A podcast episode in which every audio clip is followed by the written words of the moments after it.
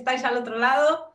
Después de los vídeos sobre el poder de las emociones, me gustaría compartir con vosotras y vosotros una observación más microscópica sobre los sentimientos más importantes. Desde la mirada y el conocimiento de mi admirado, el doctor David Hawkins, quien tras muchos años de estudios y muchas miles de personas estudiadas, consiguió medir a través de test de kinesiología la vibración de cualquier cosa, incluidas las cosas intangibles como las emociones. Cuando descubrí esto, me aportó muchísima claridad y me ayudó a comprender aún mejor mis estados de ánimo.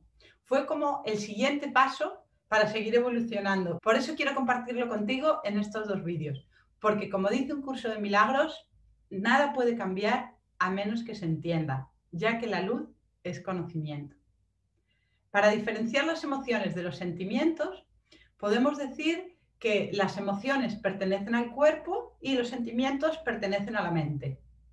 ¿Vale? Digamos que los, sentimientos son como la etiqueta que le ponemos a lo que estamos sintiendo. Ahora lo entenderás mejor. Tus sentimientos son interpretaciones que haces de las sensaciones físicas a las cuales les pones un cartel. Por ejemplo, mm, me siento impotente, culpable, cohibida, mm, minusvalorada, celosa, cobarde, mm, lenta.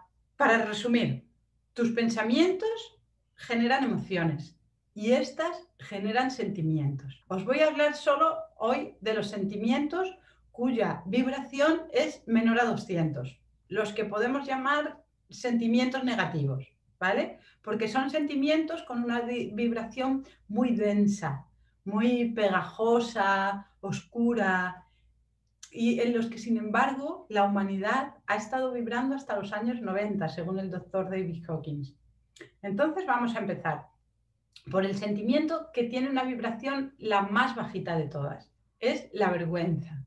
La vergüenza tiene una vibración de 20 y se caracteriza por la humillación. Seguro que la has experimentado en algún momento, es cuando enrojeces de vergüenza y te sientes pequeñita, pequeñita. ¿Vale? Pues este cuando lo sientas, date cuenta de que estás en la vibración más baja de todas las vibraciones que hay. Sal de ahí rápido. El siguiente, el que vibra en 30, es la culpa.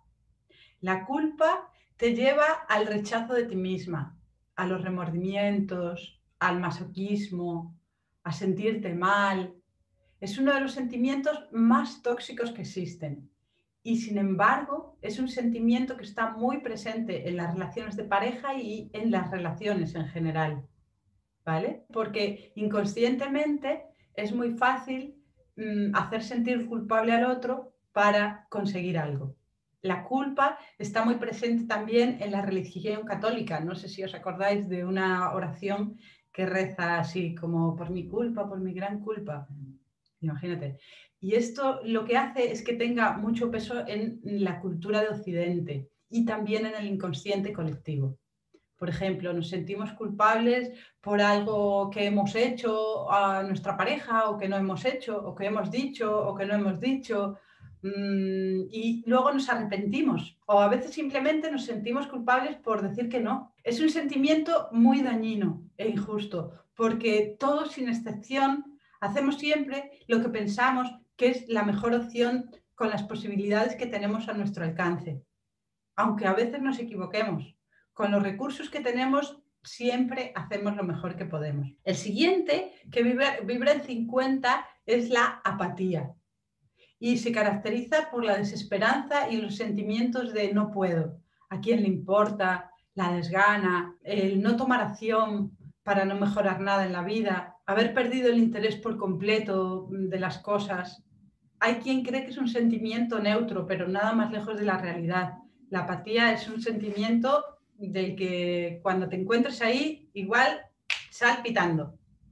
El siguiente, que está, vibra en 75, es el sufrimiento. Cuando estás en la vibración del sufrimiento, predomina la desesperación, la impotencia, la depresión, la pérdida, el desaliento, y sin embargo, como decía Gerardo Smelling, el sufrimiento es necesario porque solo cuando has sufrido lo suficiente tomas la decisión de cambiar. Si te quejas y te quejas, pero no haces nada para mejorar, por ejemplo, tu relación de pareja o cualquier aspecto de tu vida, eso quiere decir que aún puedes soportar más sufrimiento.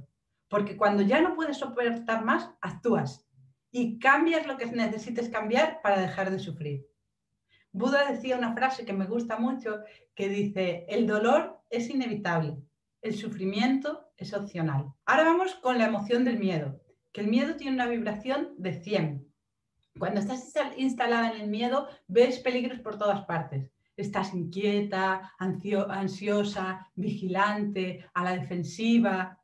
¿vale? En una relación de pareja, cuando estás vibrando en miedo y tu pareja te dice algo, estás preparada para atacar, para replicar, estás celosa, a la defensiva. El siguiente es el deseo. El deseo tiene una vibración de 125. Es una vibración baja porque siempre estás buscando la ganancia y nunca te sientes satisfecha. Y la emoción de la ira, por ejemplo, ya te dije que tiene más energía, esta está vibrando en 150. Como ya te he contado, supera el miedo por su fuerza y te lleva a las amenazas o al ataque. Es irritable, amarga, resentida, la siguiente de las emociones es el orgullo, que está en 175. En esta vibración la energía es más alta porque te sientes superior a los demás. No es un orgullo sano, es un orgullo que viene del ego y que persigue el deseo de reconocimiento, el perfeccionismo. Es un orgullo prepotente, no es desde el corazón.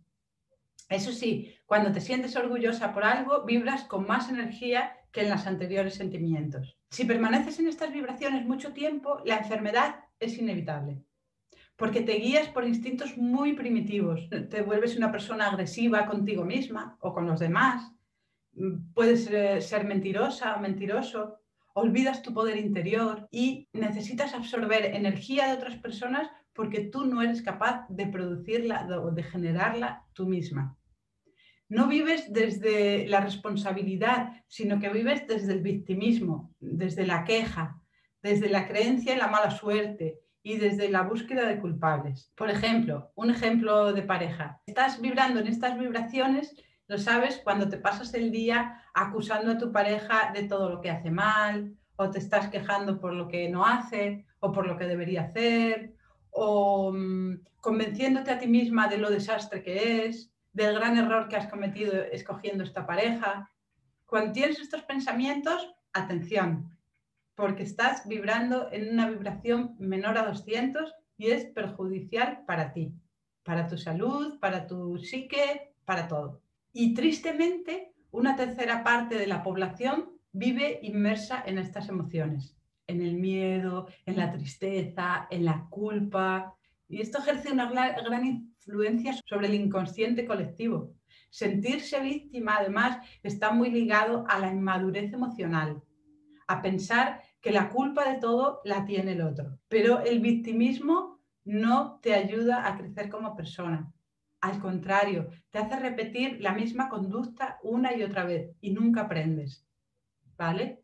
En los vídeos que he hecho ya mm, te he hablado de la importancia de ser mm, personas maduras emocionalmente pues sentirte víctima y vibrar en, estas, eh, en estos sentimientos que te acabo de exponer está muy ligado a la inmadurez emocional. Si vibras en estos sentimientos, debes saber que eres una persona inmadura emocionalmente, que tu inteligencia emocional brilla por su ausencia, vamos a decir.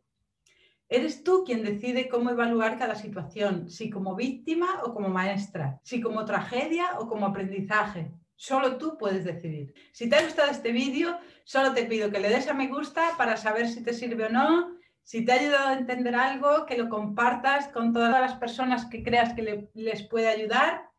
Si eres mujer, te invito a que participes en mi grupo de Facebook para mujeres conscientes. Ahora te escribiré los enlaces abajo.